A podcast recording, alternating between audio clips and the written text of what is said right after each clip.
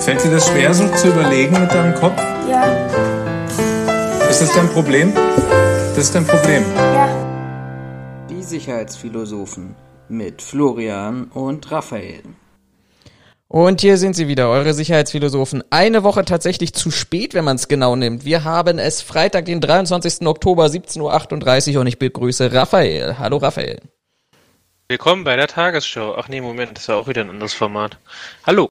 Ja, wenn man so viel moderiert, dann ähm, fällt, das, fällt das schwer, die Programme zuzuordnen.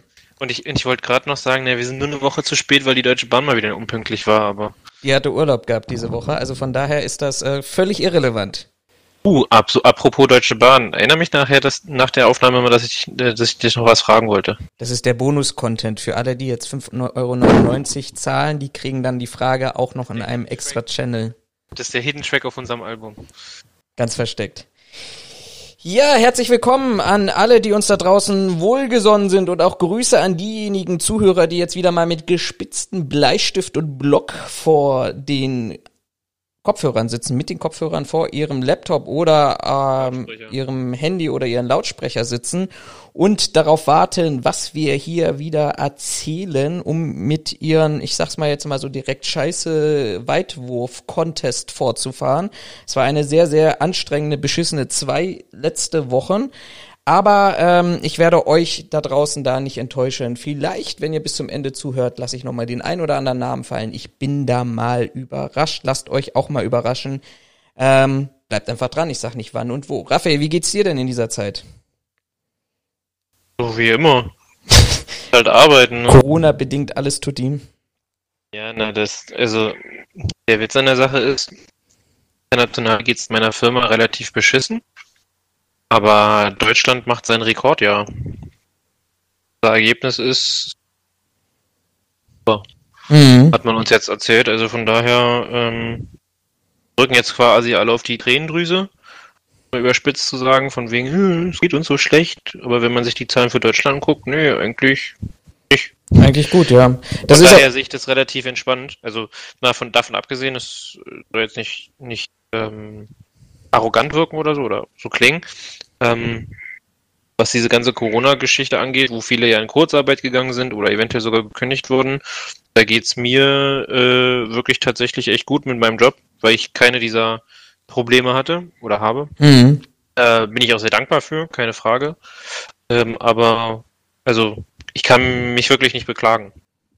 Nee, das, das stimmt tatsächlich. Und ich finde das auch gut, dass du das so, so nüchtern betrachtest, weil wenn man sich jetzt so ein bisschen die, die, ich sag mal, Wortwahl, die Politik des BDSW die letzten Wochen mal wieder angehört hat, dann ähm, spricht das ja komplett dem entgegen, was zumindestens für die Sicherheitsbranche gelten sollte. Ähm, da haben wir ja die gleiche Thematik, gefühlte Fakten versus objektive Fakten. Der BDSW sagt, oh, der Branche geht's ganz schlecht, hat das offensichtlich auch zumindestens in Berlin ähm, bei den ersten Tarifverhandlungen für den Entgelttarifvertrag ab kommendem Jahr ähm, als Argument dafür genutzt, warum man keine erhöhten äh, oder stark erhöhten ähm, Tariflöhne verhandeln kann oder in der Lage ist, dort äh, hohe Lohnsteigerungen zu haben. Und dann guckt man sich in die Zahlen oder guckt man die Zahlen von die Statis oder vom IFO-Institut an und die sagen, jo, eigentlich ähm, sind wir auf einem gleichbleibend konstant hohen Niveau, was ähm, die Umsätze in der Branche angeht.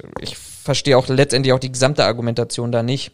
Vielleicht kannst du mir da helfen, vielleicht weißt du da mehr oder besser Bescheid, aber ich finde immer, Klar. der Sicherheitsmitarbeiter erwirtschaftet doch seinen eigenen Lohn letztendlich damit, dass er ja seine Tätigkeit vor Ort macht. Das ist jetzt vielleicht nicht wie in einem großen Bürokomplex Unternehmen, was auch immer wir da als als Beispiel haben wollen, wo ich vielleicht erstmal mit Lohnkosten in die Vorkasse gehe, um dann in der Hoffnung, dass ich mit dem vorhandenen Personal bestimmte Aufträge äh, an Land akquirieren kann, so ist es ja eins zu eins die Erwirtschaftung und bei 13.000 offenen Stellen, wenn da der ein oder andere Kunde nochmal abspringt bei hohen Lohnkosten und sich vielleicht genauer Gedanken drüber machen würde, wofür er eigentlich ähm, ähm, Sicherheit benötigt. Ich glaube, das würde der Branche auch relativ gut tun. Ähm, eine Erklärung, warum der BDSW der Meinung ist, ähm, es ginge uns so schlecht oder der Branche so schlecht, gab es aber bis heute noch nicht, oder? Also die jammern immer nur, dass es uns so schlecht geht. Ja, natürlich. Also ich, ich finde, dass es ist auch eine ganz, ganz schwierige ähm, Thematik aus meiner Sicht. Auf der einen Seite denke ich mir so, okay, wir haben ein absolutes Problem. Wir haben nicht nur Fachkräfte, Fachkräftemangel, sondern wir haben letztendlich einfach Personalmangel. Wir haben Mangel an der Human Resources, wie man so neudeutsch schon äh, schön sagt. Ähm, wir haben wir haben 13.000 offenen Stellen, das sind ungefähr 2,1 Millionen Überstunden oder Stunden, die jeden Monat zusätzlich vom Bestandspersonal geleistet werden müssen, weil die Aufträge ja letztendlich da sind.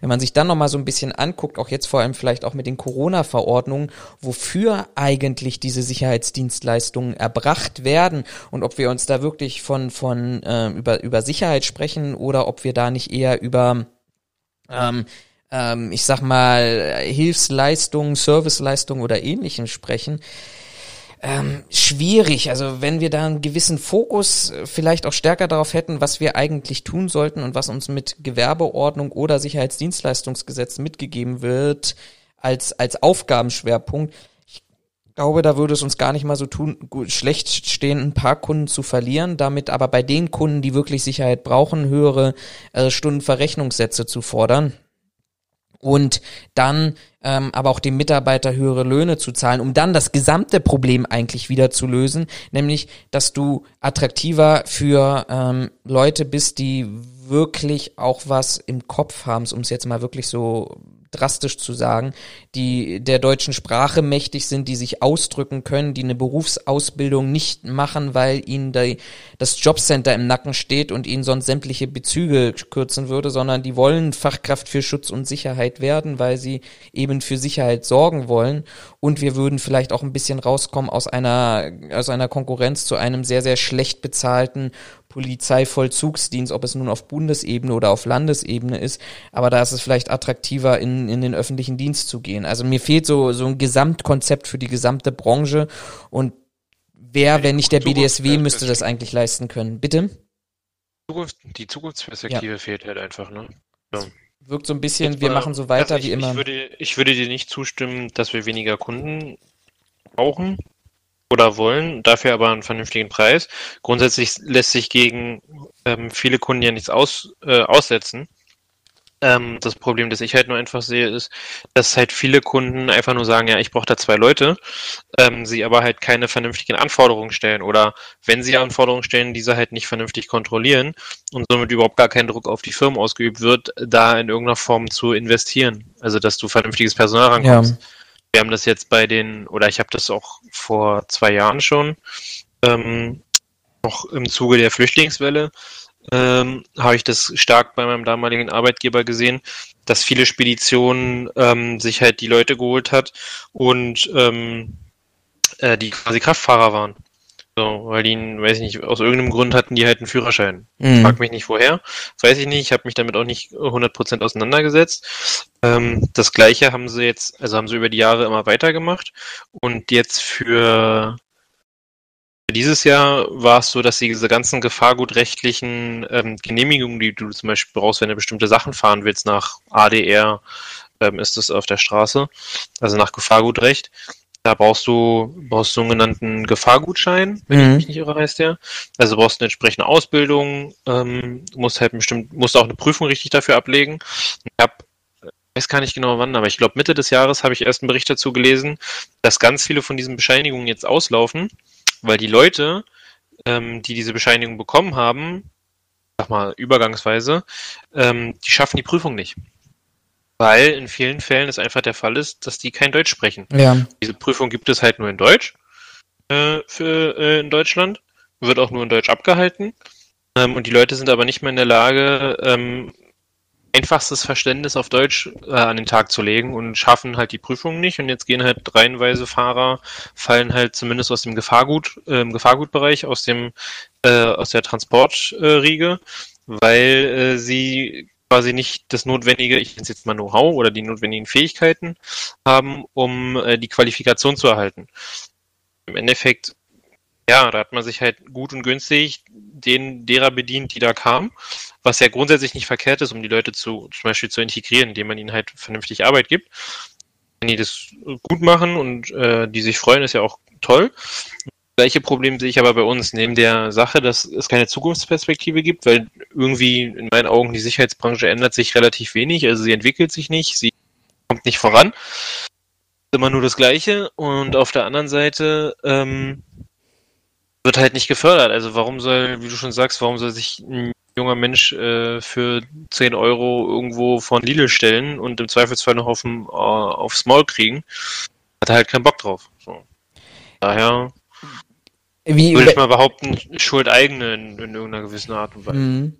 Ähm, ich ich, ich hänge mal vorne ran, weil wir da, glaube ich, vielleicht nicht wirklich einer Meinung sind. Also ich erinnere mich da so ein bisschen, das ist ja mal schön, ich meine, oft genug sind wir, sind wir zu sehr kon Konsens Aber hier. im Podcast eigentlich nicht. Hier sind wir eigentlich äh, häufiger uneins, habe ich das Gefühl. Es ist, es ist mehr geworden, ne?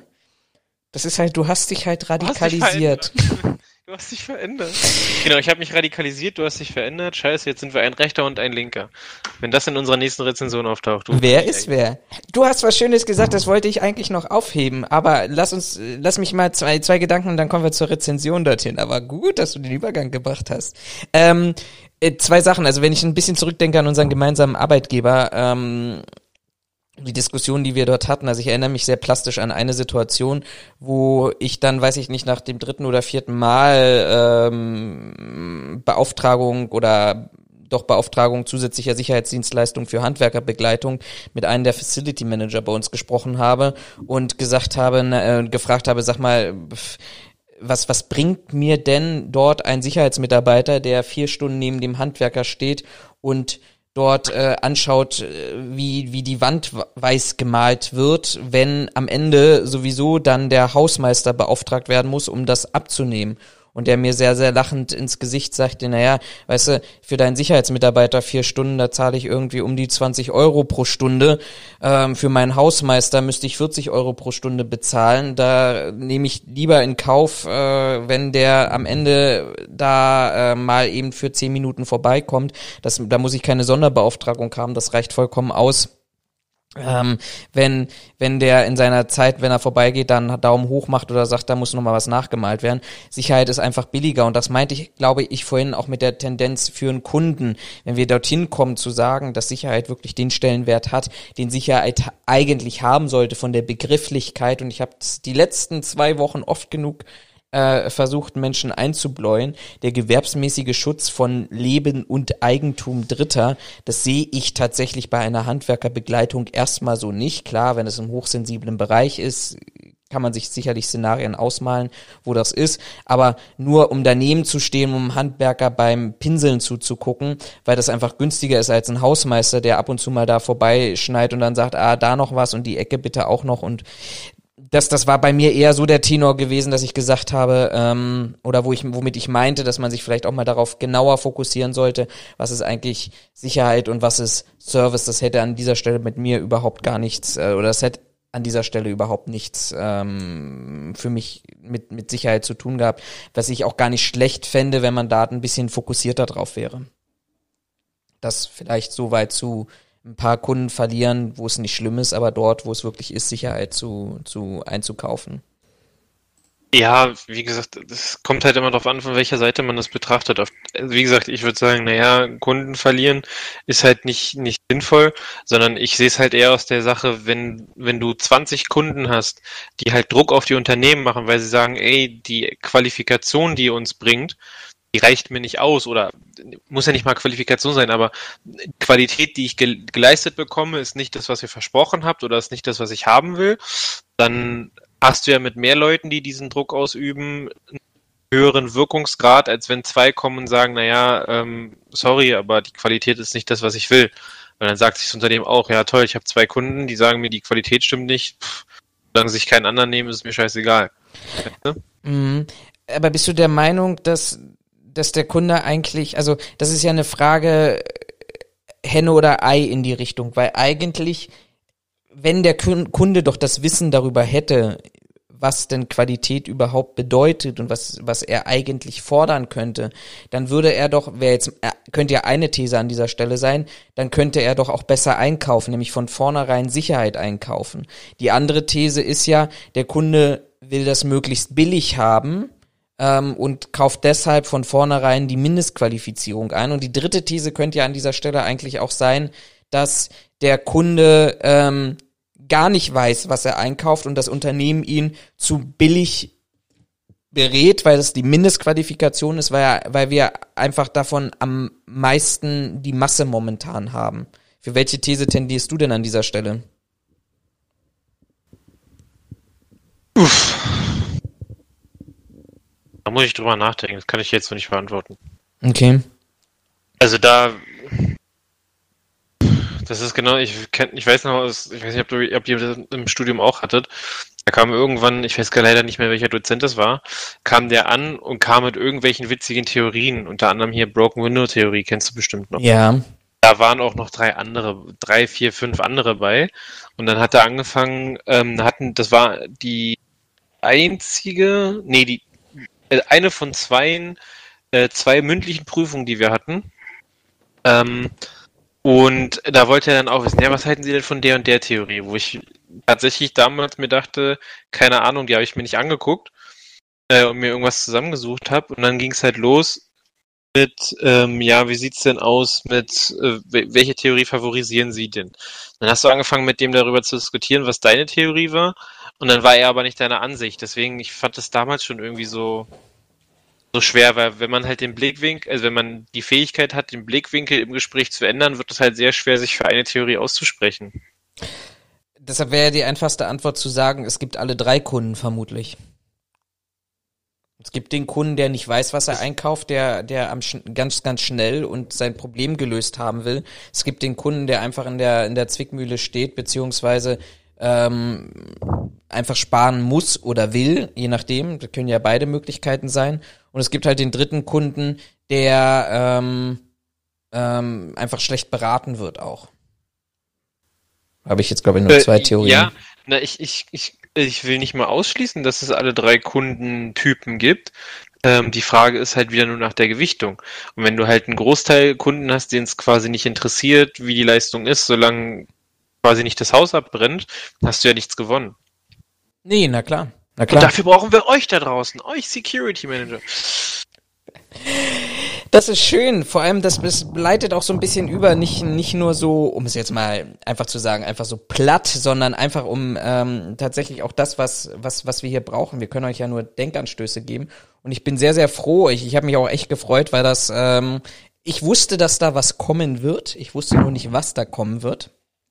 Ähm, und wir haben tatsächlich unsere allererste, und ich würde sogar fast behaupten, ich habe mich versucht noch ein bisschen schlau zu machen, das ist die, tatsächlich auch die allererste Rezension zu einem Podcast aus der Sicherheitsbranche überhaupt bekommen. Und ich finde das, ich finde das schön. Ich habe mir mal einen Satz daraus markiert. Wir verlinken natürlich diese Rezension. Wenn ihr sie nicht überall irgendwo anders gelesen habt, verlinken wir diese natürlich nochmal. Ich finde diesen einen Satz sehr schön, weil er genau das beschreibt, A, was wir gerade eben getan haben und was, was auch das Ziel davon ist, äh, unserer, unserer äh, zweiwöchentlichen Gesprächsrunde, ähm, wo wir auch einige Kritik zwischendurch mal einstecken wollen. Aber wir, wir sind ja weiterhin auch der Meinung, dass wir Themen nicht, nicht euch vorkauen müssen, sondern eben so wie auch bei dem Thema gerade.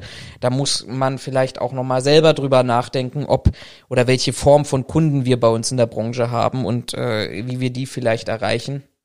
Und ich lies mal diesen Satz vor.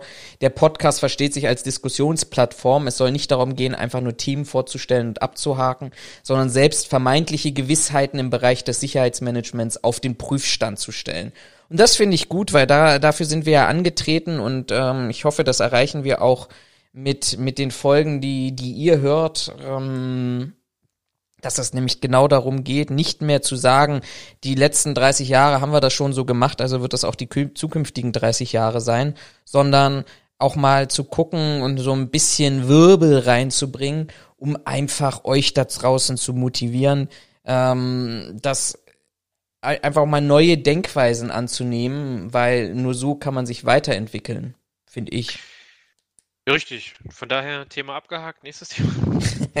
ich musste ja bei diesem Zusammenhang echt was Unangenehmes. Ich habe das ja gestern auch noch ein bisschen, bisschen Social Media kampagnenmäßig äh, breitgetreten. Ja, äh, und mir hat heute eine Arbeitskollegin ähm, eine Sprachnachricht geschickt, wo ich mich selber drin gehört habe ähm, um mir dann zu beweisen, dass sie unseren Podcast auch hört und äh, den total toll findet. Also von daher äh, war mir das äh, echt etwas unangenehm, mich da selber zu hören, aber es freut mich natürlich, ähm, dass wir uns da, jetzt habe ich den falschen Knopf gedrückt. Ich hab's vorneweg ausprobiert. Naja. Ähm, Denk dir hier so ein Beschriftungsding, dann kannst du dir drüber hab ich drüber. Hab ich drüber. Ach, Was wollte ich denn? schlecht? Nein, das wollte ich auch nicht. Alle guten Dinge sind vier. Ich wollte uns selber applaudieren. Naja, naja, das üben wir alles nochmal. Das üben wir alles nochmal. Gut. Macht den Charme unseres Podcasts aus. Ja, wir sind nicht perfekt. Gut, kommen wir zu den Quickies, sind, zu denen ich. näher dran als alle anderen. So, kommen wir zu den Quickies. Ja, und das haben wir jetzt auch schriftlich. Hm. Das ja, habe ich. das, hm, würde ich jetzt so nicht sehen. Doch. Du atmest so schwer. Ja, weil ich mir gerade was zu trinken eingegossen habe. Oh, das ist auch, das stimmt. So, so, ein- so ein Maß Bier ist, ähm, Nee, Nee, ich hab, hat noch Eistee bei mir stehen gehabt und offensichtlich steht der schon ein paar Tage länger. tja. Äh, Ich habe, äh, also ich habe es relativ äh, dunkel gerade bei mir. Äh, ich habe nur meine Schreibtischlampe an und das was, äh, äh, das Getränk steht quasi auf der genau anderen Seite. Habe jetzt mein Glas voll gegossen und nehme einen beherzten Schluck und denke mir, warum, Warum schwimmt da sind was denn- drin? ja, ja, warum sind denn da Stückchen mit bei? Gucke in mein Glas und sehe, ja, das ist nicht nur ein Stückchen. Dachte mir so, hm, steht der Eistee schon zwei Tage länger hier. Eure Ja, ja. Sicherheitsphilosophen hautnah persönlich mit dabei. Ach komm. Wenn euch übrigens diese Podcast-Folge gefällt, dann drückt auf Abonnieren und Liken und Kommentieren, egal wo ihr uns hört. Aktiviert die Glocke. Und aktiviert die. Das müssen wir nochmal aufnehmen und einspielen. Okay, ich habe immer noch keinen äh, Jingle für die Quickies. Äh, schreibe ich mir mal wieder auf meine To-Do-Liste. Daher müssen wir einfach mal äh, Übergang machen, komplett. Also, bitte Raphael. Huhu, Magic. Ja, ja, wir haben ja schon zweimal bin ich Neues bei uns. Das sowieso. viel passiert. Ich habe ja schon zweimal, also ich habe zweimal schon von der Clankriminalität von der Clankriminalität in Schweden ähm, berichtet. Jetzt habe ich einen neuen Artikel gefunden, ähm, der überschrieben ist mit Clankriminalität in Schweden, Einfluss bis in den Reichstag äh, und in Schweden, also die Kriminalität steigt drastisch. Ähm, da ist der äh, also Schweden galt im 20. Jahrhundert für viele sozialdemokratische Staaten als Musterland. Wird hier die Frage aufgeworfen, ob es im 21. Jahrhundert quasi der Mafia verfallen ist oder ein sogenannter Failed State ist, also ein gescheiterter Staat. Ähm, der Vizepolizeichef hat nämlich äh, Interviews gegeben, äh, unter anderem der ganzen Thematik mit der Clankriminalität und äh, sprach in diesem Interview davon, dass sie davon ausgehen, dass es mindestens 40 auf Familienstrukturen basierende kriminelle Netzwerke in Schweden gibt. Also mindestens 40 Clans. Ähm, und die auch eindeutig mit dem Ziel nach Schweden gekommen sind, dort organisiert und systematisch Kriminal Kriminalität zu betreiben. Man das vielleicht auch aus Deutschland kennt, um den Wohlstand mitzunehmen oder in dem Wohlstand zu leben oder ein besseres Leben aufzubauen, sondern einfach nur um kriminell zu sein. Ähm, was jetzt das ja mehr oder weniger schockierende daran ist, der Vizepolizeichef sagt selbst, dass diese Clankriminalität inzwischen systembedrohend für Schweden sei ähm, und das halt nicht dabei bleibt, dass man da irgendwie bestimmte, also dass man zum Beispiel Schutzgelder erpresst, dass man Drogen vertickt und sonst sowas, sondern ähm, dass man davon ausgeht, dass diese äh, Clans inzwischen sogar schon politische Macht Hm. ähm, haben. Das wohl nicht nur auf äh, kommunaler Ebene, sondern auch in höherer Ebene. Wurde dann natürlich die Frage gestellt, ob er der Meinung ist, ähm, oder ob er weiß, beziehungsweise ob er der Meinung sei, ähm, dass im Stockholmer Reichstag ähm, Clan-Kriminellen schon Einzug halten hätten, hat er nur darauf antwortet mit, das wird, äh, wir verfolgen das momentan geheimdienstlich, da kann er nichts zu sagen. Wo ich mir dann denke, so, okay, das ist schon, das ist schon übel. Ja. Ähm, darüber hinaus, also wir hatten ja gesagt, es gab mehrere äh, ja, Bombenattentate und Schießereien ähm, von rivalisierenden äh, Bandenmitgliedern. Und äh, in dem Bericht wird hier darüber geschrieben, dass allein in diesem Jahr bei Schießereien 27 Menschen ums Leben gekommen sind. Ähm, und alles waren junge männliche Bandenmitglieder. Haben das ist meine, ordentlich, ja. Naja, die haben für 2018, also sogar noch quasi ein Jahr davor, hat man eine europäische Vergleichsstudie äh, aufgestellt äh, hat mal das äh, Todesrisiko durch Schusswaffen für 15- bis 29-Jährige unter anderem aufgestellt. Und dabei kam raus, dass es für diese Gruppe, also 15 bis 20-jährige Männer, in Schweden das Todesrisiko durch eine Schusswaffe zehnmal höher ist als in Deutschland. Mhm. Wo ich mir sage, okay, das ist wenig. Also jetzt tatsächlich die Zahl für Deutschland nicht, aber dafür, dass Schweden quasi um die Ecke ist, in Anführungszeichen, ähm, finde ich das doch schon ein bisschen, bisschen krass. Ähm, es wird hier auch davon geschrieben, die Polizei hätte wohl Anstrengungen unternommen, um halt diese Kriminalität einzudämmen in den letzten Jahrzehnten oder im letzten Jahrzehnt. Und all diese Anstrengungen wären wohl fehlgeschlagen. Also, dass das nichts davon geklappt hätte. Selbst die Aufklärungsquote ähm, ist extrem niedrig bei sämtlichen Clan- oder Bandendelikten. Äh, was einfach daran liegt, dass diese Clans so viel Macht haben, dass sie es schaffen, alle Beteiligten und selbst die Opfer dazu zu bringen, äh, dass sie schweigen. Also kriegst nicht mal die Opfer dazu, was zu erzählen, was es der Polizei unglaublich schwer macht, halt in irgendeiner Form da zu ermitteln und die mehr oder weniger, ja, ich sag mal, mit leeren Händen dastehen und nicht viel machen können. Wenn man es so mal durchliest, dann finde ich das schon echt, echt übel. Vor allem, du denkst ja bei Schweden, das hast du vorhin so in so, so einem Nebensatz gesagt, aber bei Schweden denkst du ja ähm, auch an, weiß ich nicht, Köttbullar, Ikea-Feeling, äh, Wälder, Seen, Meer, Landschaft, Elche, also eigentlich komplett positives, ähm, komplett positives Bild, was du da im Kopf hast. Und dann wirst du einfach auch so mit so Zahlen, die du jetzt gerade vorgelesen hast, konfrontiert, ähm, ja. die, die einfach komplett dagegen sprechen. Gegen, gegen dieses Bild, was du hast. Was vielleicht das alles auch so ein bisschen schlimmer macht, in Anführungsstrichen. Ja, das Krasse ist halt, also sie schreiben das hier in dem Artikel halt auch, diese Clan-Kriminalität und halt auch diese, diese überborundene Clan-Kriminalität, also dass die immer, immer größer wird, ähm, sorgt jetzt natürlich auch dafür, dass Populisten und Rechte auf den, auf den Plan gerufen werden und davon natürlich schön profitieren können.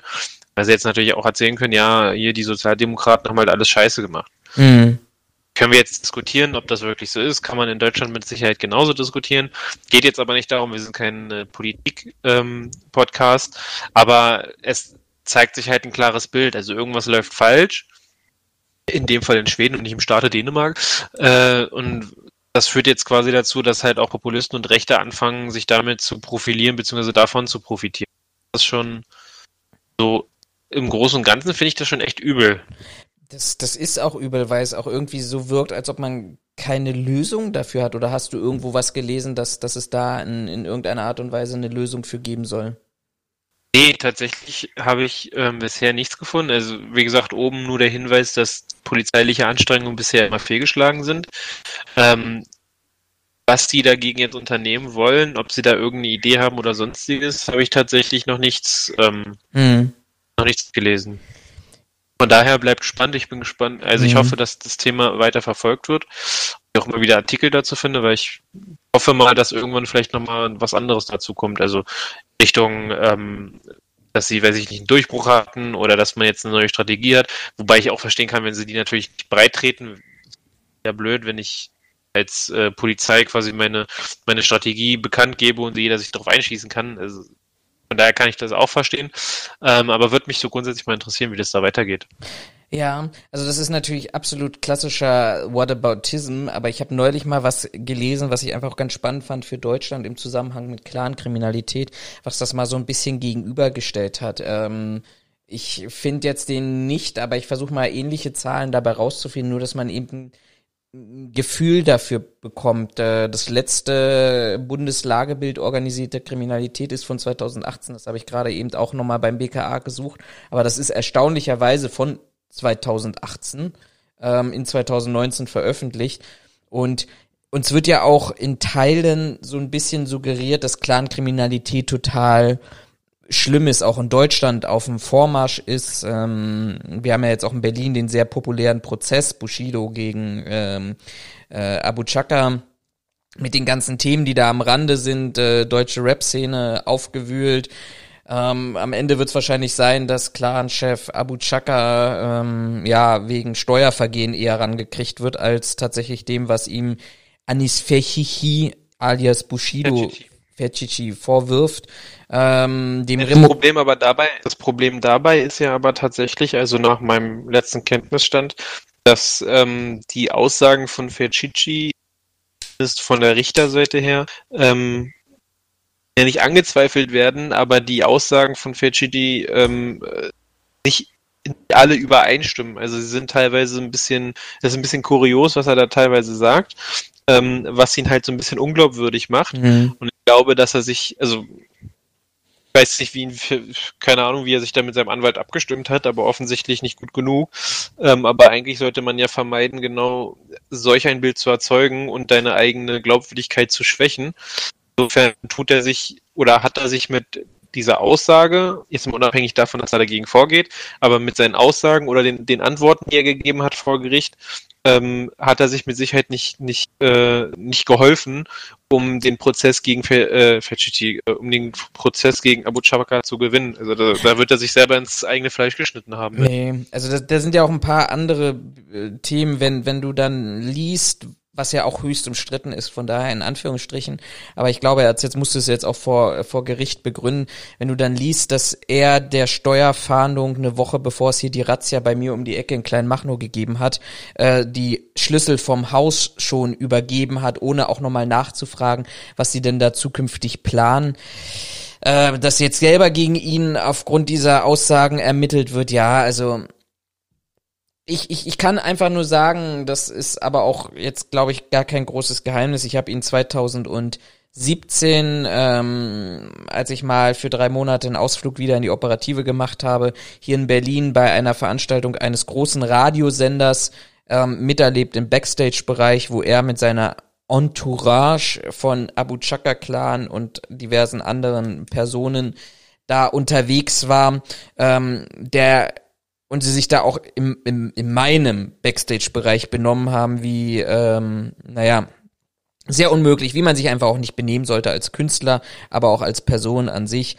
Ähm, da wirkte er nicht unbedingt gezwungen. Ich glaube, das ist jetzt, er hat sich halt jetzt in eine Situation manövriert, die sicherlich auch initiiert ist durch seine Frau, wo es auch die Begründung dafür gibt, wenn du klar die Familie auch bedroht ist mit dem Leben, dass du irgendwie zwingst, da hinzugehen. Aber er hat sich ja auch irgendwann mal freiwillig entschieden, da mitzumachen. Worauf ich hinaus wollte, ist einfach auch diese Thematik, dass uns auch äh, medial, wie, wie politisch suggeriert wird, dass Clankriminalität schlimm ist. Und ich glaube, Clankriminalität ist auch schlimm, weil sie auch oftmals äh, Dritte und Unbeteiligte ähm, betrifft. Und wenn du dann liest hier Lagebild organisierter Kriminalität 2018 insgesamt einen Schaden von 691 Millionen ähm, Euro, wofür dann 675 Millionen Euro kriminelle Erträge sind, dann ist das für sich genommen total gerechtfertigt, dass wir in NRW jetzt ein extrem hartes Vorgehen haben gegen Clankriminalität. In Berlin, wenn wir nicht Corona hätten, eigentlich auch. In anderen Bundesländern genauso. Aber und jetzt komme ich eigentlich darauf hinaus, wo, wo ich eigentlich hin wollte. Wenn du dann aber siehst, dass ich, dass es im Bereich von Cum-Ex, also wirklich Steuerschäden, wo Steuerschlupflöcher ausgenutzt wurden, ähm, ein Schaden entstanden ist von 55 Milliarden Euro. Wie gesagt, ich will jetzt hier gar nicht in den Whataboutism gehen und sagen, das eine ist schlimmer als das andere.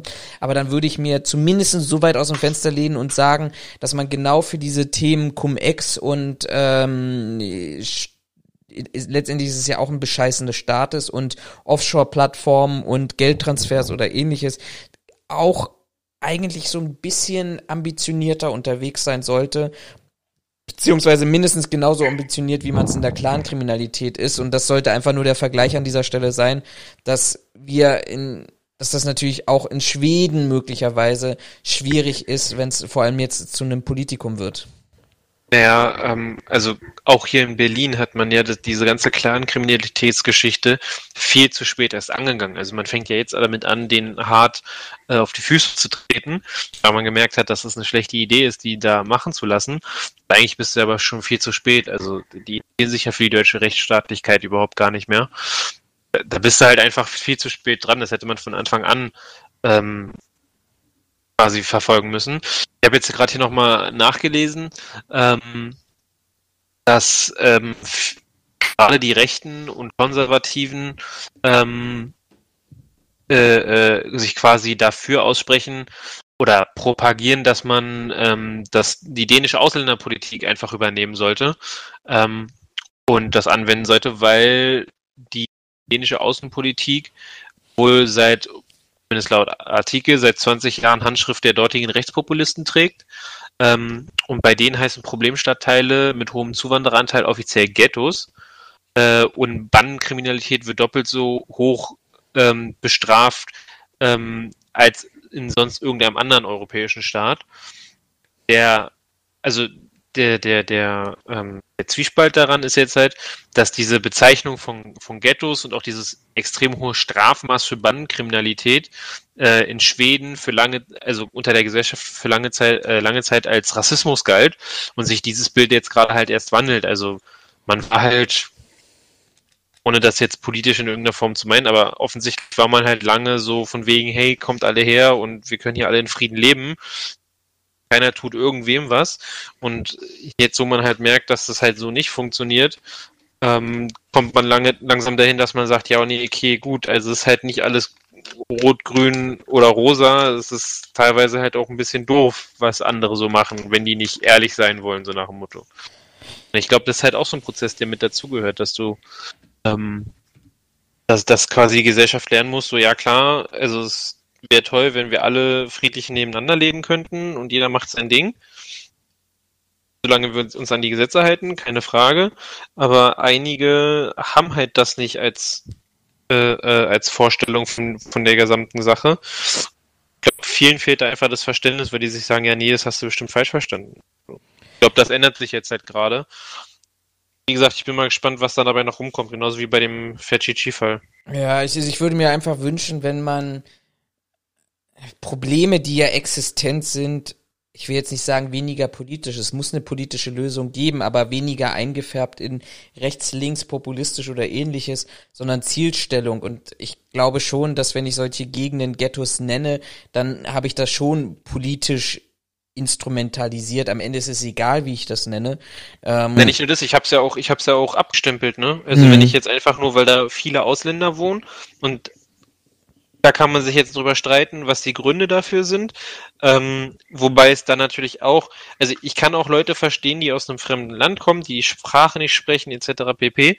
Und jetzt hast du die Wahl zwischen, ähm, zwischen einem, ähm, zwischen einem Viertel, wo quasi nur äh, Einheimische leben, du sprichst die Sprache nicht, du kannst dich mit keinem verständigen, und dann gibt es da ein Viertel, wo quasi Landsleute quasi von dir leben, ähm, sich hinstellen und sagen, hey, hier kommen Sie doch zu uns, die kennen deine Sitten, die kennen deine Bräuche, die sprechen teilweise vielleicht deine Sprache, vielleicht nicht, vielleicht sprechen die einen anderen Dialekt, aber so, weißt du, du bist auf einer Wellenlänge mit denen, du musst dich irgendwie nicht groß anstrengen, um irgendwas äh, Neues zu lernen.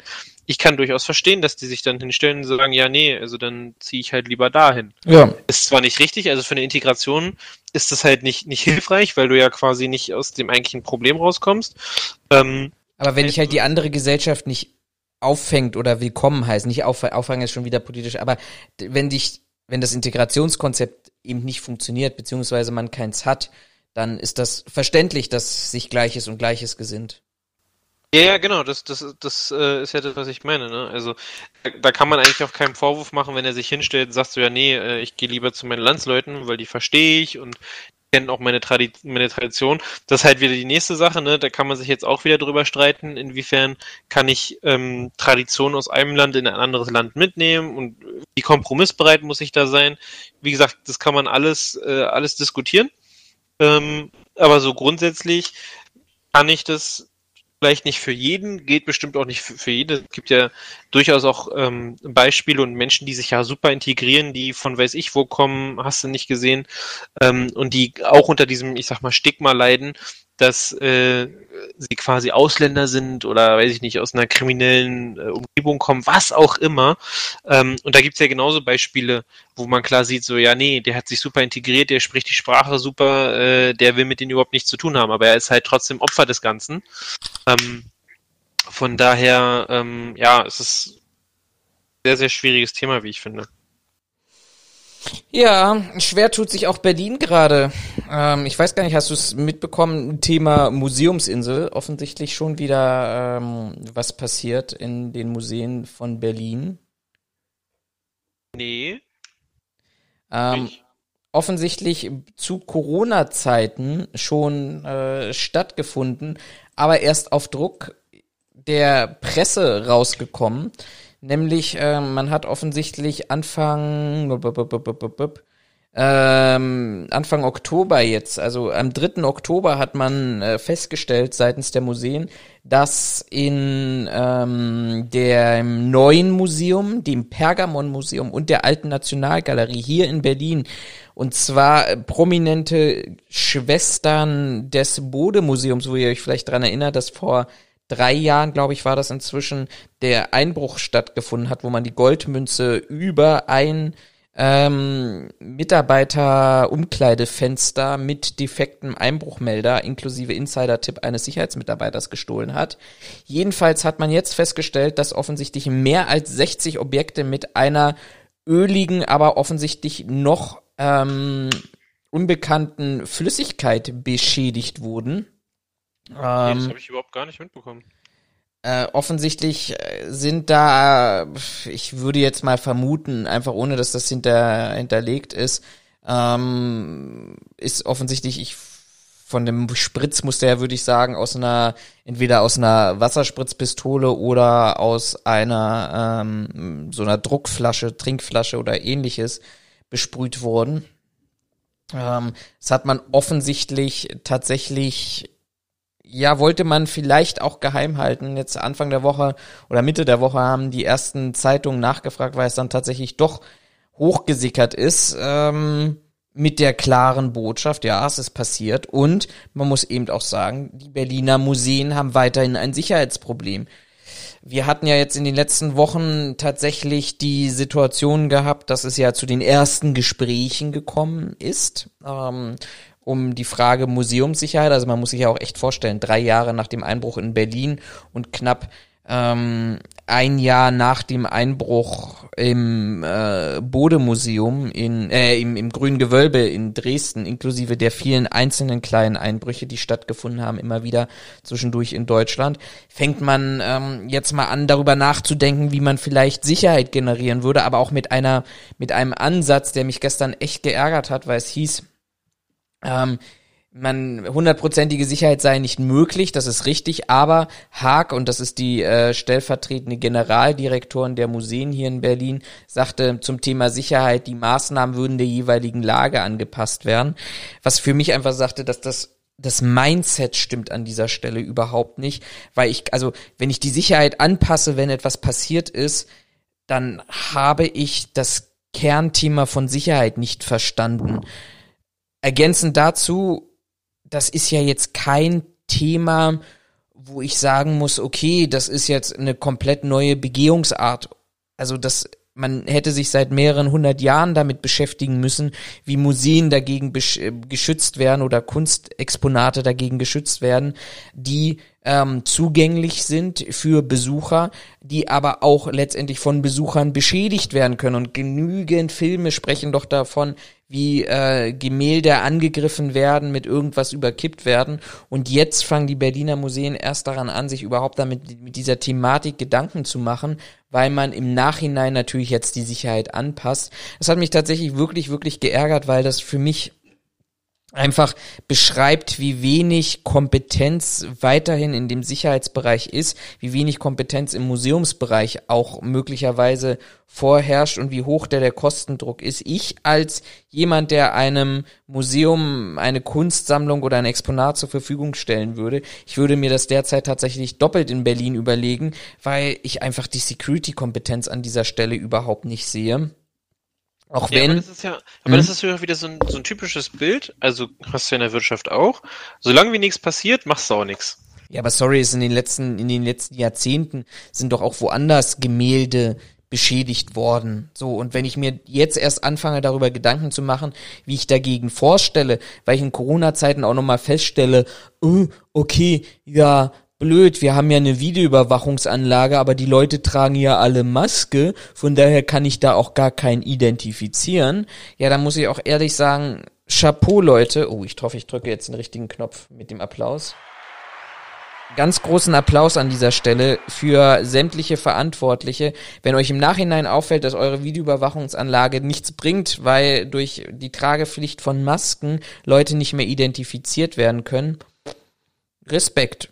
Dafür Ja, mussten gut, anderen Doktorarbeit ja- abschalten. Aber, aber das ist ja jetzt, das ist ja hoffentlich äh, nur ein temporäres Problem mit der Maske. Also du kannst ja jetzt nicht sagen, okay, die Videoüberwachung ist für den Arsch, weil alle tragen eine Maske. Nein, aber ich muss mir doch dann Ja. überlegen in dem Moment. Wenn ich mir allein schon keine Gedanken darüber mache, wie ich Exponate schütze, auch wenn es bestimmt, wenn ich jetzt googeln würde, Angriff auf Exponate, bestimmt hunderte von Beispielen bekäme, wo in deutschen oder in ausländischen Museen Exponate von verrückten Menschen angegriffen wurden, dann muss ich mir doch da äh, Gedanken, doch ein bisschen mehr Gedanken darüber machen, ähm, wie ich vielleicht auch in Zeiten, wo vielleicht auch meine einzige Sicherheitsmaßnahme ist, die Videoüberwachung und ein paar äh, 65 plus Wärter, die über den Flur dackeln, ähm, die die Exponate schützen können. Ja, aber also da ist halt wieder die Frage, also wenn dir dein ähm, wenn dein Video, in dem Fall Videoüberwachungssystem halt nichts bringt, in der Regel wird es ja auch kein großes.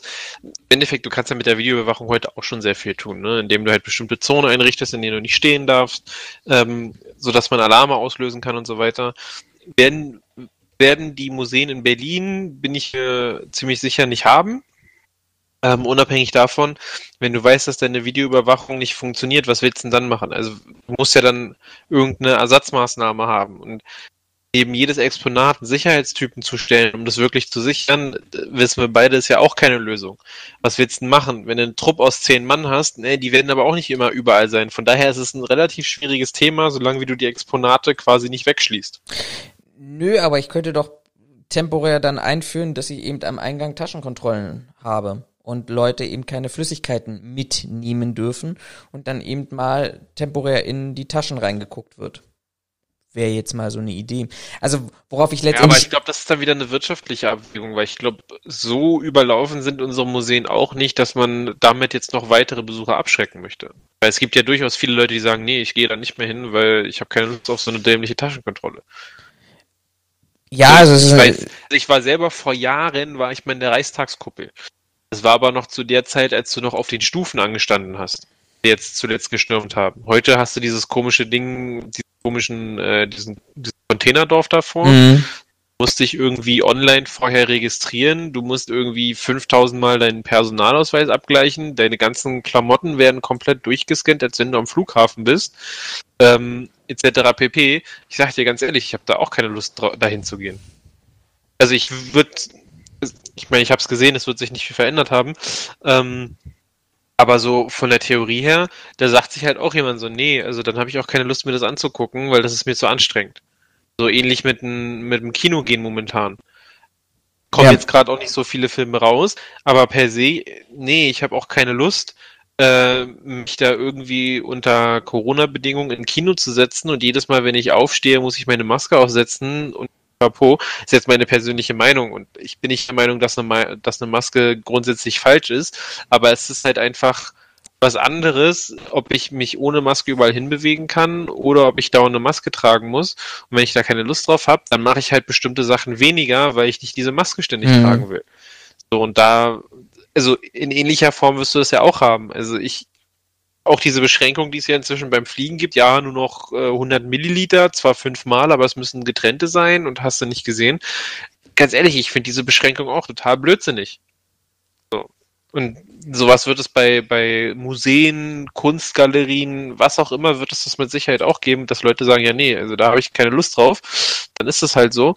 Ähm, und deswegen, ich glaube, da steht dann halt, also da steht dann halt wieder diese Abwägung im Raum. So, muss ich wirklich Taschenkontrollen machen? Wobei ich eher glaube, dass das in Museen tatsächlich eher ein finanzieller Aspekt ist, der, der da eine Rolle spielt. Ähm, Mag auch sein, dass sie halt sagen, dass, dass einfach die Kontrollen zu lange dauern oder dass es zu teuer wird, whatever, klar. Also was ich, was ich halt einfach der, der, der, der Meinung bin, ist, ist, für mich ist da, bildet sich da so ein, so ein Muster raus, was wir bei, bei allen auch Themen, wo wir über Museumssicherheit gesprochen haben, immer wieder haben. Auf der einen Seite ähm, brauche ich, glaube ich, Budgetsicherheit. Das müsste die erste Forderung sein. Die zweite Forderung müsste sein, dass Technik modernisiert wird, so wie du es auch gesagt hast, dass ich da bestimmte Bereiche abstecken kann mit Alarmfunktionen, dass ich überhaupt eine moderne Videoüberwachung habe. Ich denke da nun mal an Dresden, wo das Sicherheitskonzept darauf beruhte oder das Videosicherheitskonzept darauf beruhte, dass die Ausleuchtung von der Beleuchtung des öffentlichen Straßenlandes erfolgt, weil ich da keine, ähm, keine Nachtsicht, Nachtsichtfunktion drin hatte, sondern dass die Straßenlampe vor dem Bereich, den ich Video überwachen möchte, auch in der Nacht draußen funktioniert. Ähm, und dass ich vielleicht auch mir mal darüber nachdenke, welche Form der Sicherheitsdienstleistung ich dort haben möchte. Und ich glaube, der wichtigste Punkt wird sein, und das wundert mich ein bisschen, dass es da ein bisschen so in, auch in der Öffentlichkeit der, der, der Druck so fehlt. Diejenigen, die tatsächlich Exponate zur Verfügung stellen, die müssen einfach einfordern, dass ihre Exponate geschützt werden, vor allem wenn es Leihgaben sind. Und wir sehen doch alle jetzt, was gerade mit dem islamischen Staat in, in den arabischen Staaten passiert ist, in den ganzen Kulturstädten. Und deshalb darf aus meiner Sicht da auch Geld keine Rolle spielen, weil an anderer Stelle beschweren wir uns darüber, dass Kultur vernichtet wird, gesprengt wird, unwiderruflich zerstört wird. Und in Deutschland schafft es jemand, äh, mit einer Wasserpistole durch die Museen zu laufen und Exponate zu, zu beschädigen dann können wir auch nicht mit dem Finger auf andere zeigen, wenn wir, wenn wir in Deutschland ein ähnliches Problem haben, beziehungsweise vielleicht auch nicht wirklich besser aufgestellt sind, was die Sicherheit angeht.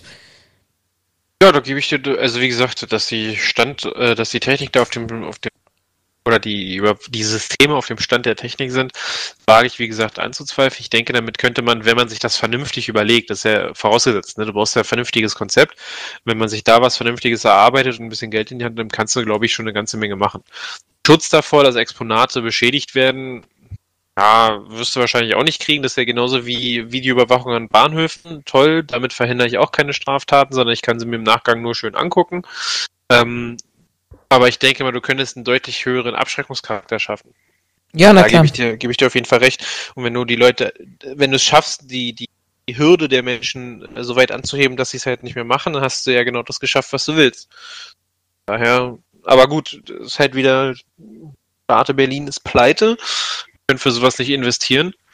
Ähm, von daher müssen wir dann auch damit leben, dass wir äh, ja hunderte Jahre alte Exponate oder sogar älter ähm, kaputt machen, weil irgendein Volldepp da durch die Gegend läuft und der Meinung ist, mit einer Wasserpistole durch die Gegend schießen zu Mhm. Es ist, wie es ist. Wir können es nur anregen und ähm, entscheiden müssen es an anderer Stelle. Diejenigen, die seit 30 Jahren Erfahrung haben und es schon immer so gemacht haben. Von daher läuft das ja auch alles so wunderbar. Apropos Einfluss, äh, ich würde gerne, sofern du jetzt nicht noch irgendwie eine Ergänzung hast zu unserem Hauptthema des heutigen Tages, der heutigen Folge kommen. Da müssen wir uns jetzt mal ein bisschen beeilen, sonst überziehen wir wieder so, so arg. Ja, wir sind gut in der Zeit. Meine Uhr sagt tick tack, tick tack. Das dass das deine Uhr sagt. hm? Schön, dass das deine Uhr sagt. Ja, und das Paket tickt ja auch, was ich gerade bekommen habe, vorhin bekommen habe. Egal, wie es dem auch sei. Ähm, zwei Ereignisse haben mich äh, diese Woche auch ein bisschen, diese und vorletzte Woche ein bisschen, ein bisschen stärker beschäftigt, was ich dann mich zur, äh, Idee gebracht hat, dass ich da gerne diese Woche mit dir in dieser Folge darüber diskutieren wollen würde. Nämlich über die Frage, muss die Politik mehr Einfluss auf private Sicherheitsdienste nehmen oder die Sicherheitswirtschaft oder die Sicherheitsbranche ähm, selber? Lehnt euch zurück, jetzt kommt mal wieder der typische Florian-Monolog, um mal dieses Thema ganz kurz einzureißen. Das erste Beispiel war, ihr werdet es alle mitbekommen haben, die Thema Liebigstraße 34, die Räumung des ähm, linksextremistischen Wohnprojektes hier in Berlin, Friedrichshain-Kreuzberg. Ähm, vor jetzt fast zwei Wochen, der Berlin, vor genau zwei Wochen, nämlich am 9. Oktober, ist das Wohnprojekt dann geräumt worden auf richterlichem Beschluss. Ähm, offensichtlich dann schneller gegangen, als die Polizei es selber vermutet hatte, mit diversen Herausforderungen. Aber sei es drum. Und dann folgte die rechtliche Konsequenz daraus, nämlich dass der Eigen, dass die Polizei dem Eigentümer ihren seinen Besitz übergeben hat, zurückgegeben hat. Das ist alles rechtlich einwandfrei. Der Eigentümer macht nichts anderes als ähm, einen Sicherheitsdienst ähm, zu beauftragen, wo dann der erste Fun Fact an der Seite kommt. Dieser Sicherheitsdienst in Anführungsstrichen bestehend aus Tschetschenen war gleichzeitig auch für die Abrissarbeiten im Gebäude zuständig. Ähm, also das rundum sorglos äh, Paket. Gut, auch das Haben- kann man. Im Pack wahrscheinlich günstiger. Ja, im Doppelpack äh, zwei zum Preis von einem. Äh, Qualität ist, ja gut, ich meine, bei beiden braucht man Muckis und hätte ich fast gesagt, wenig im Kopf, aber ähm, das hätte nur zum Shit Shitstorm geführt. Egal. Wie dem, wie dem auch sei. Mittwochabend letzte Woche gibt es eine, ich sag mal, ich nenne es mal großspurig Mahnwache. Ähm, da haben sich drei, vier Personen äh, vor dem Gebäude ähm, eingefunden.